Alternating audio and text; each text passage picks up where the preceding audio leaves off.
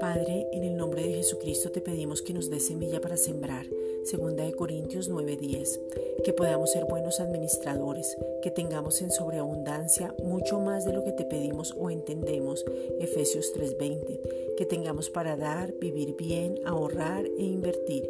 Isaías 55:10 que seamos luz en las finanzas, que prestemos y no pidamos prestado, estemos encima y no debajo, seamos cabeza y no cola, que se cumpla esta palabra en nosotros. Deuteronomio 28, versículos 12 al 13. Padre, en el nombre de Jesucristo te pedimos que podamos abundar en riquezas de generosidad, que nos des el privilegio de poder participar en el dar, segunda de Corintios 8, versículos 1 al 4, y manifestar de esa manera tu amor no hablamos solo de dar bienes, sino que la manifestación del amor se puede ver en una llamada, en un abrazo, en lanzar una palabra, en entender que aún el dinero es espiritual porque muestra nuestro corazón, que se nos revele que aún el dar es una gracia.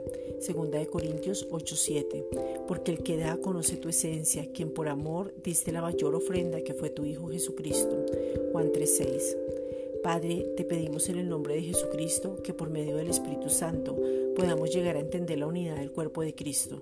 Primera de Corintios 1.10. Saber lo que significa la unidad, la nueva familia para poder construir, que somos diferentes pero a su vez somos uno. Primera de Corintios 6.17. Y que es la razón por la cual nos movemos porque Cristo mismo es la cabeza de todo el cuerpo. Juan 17.23. La cultura tiene que ver con lo que creemos.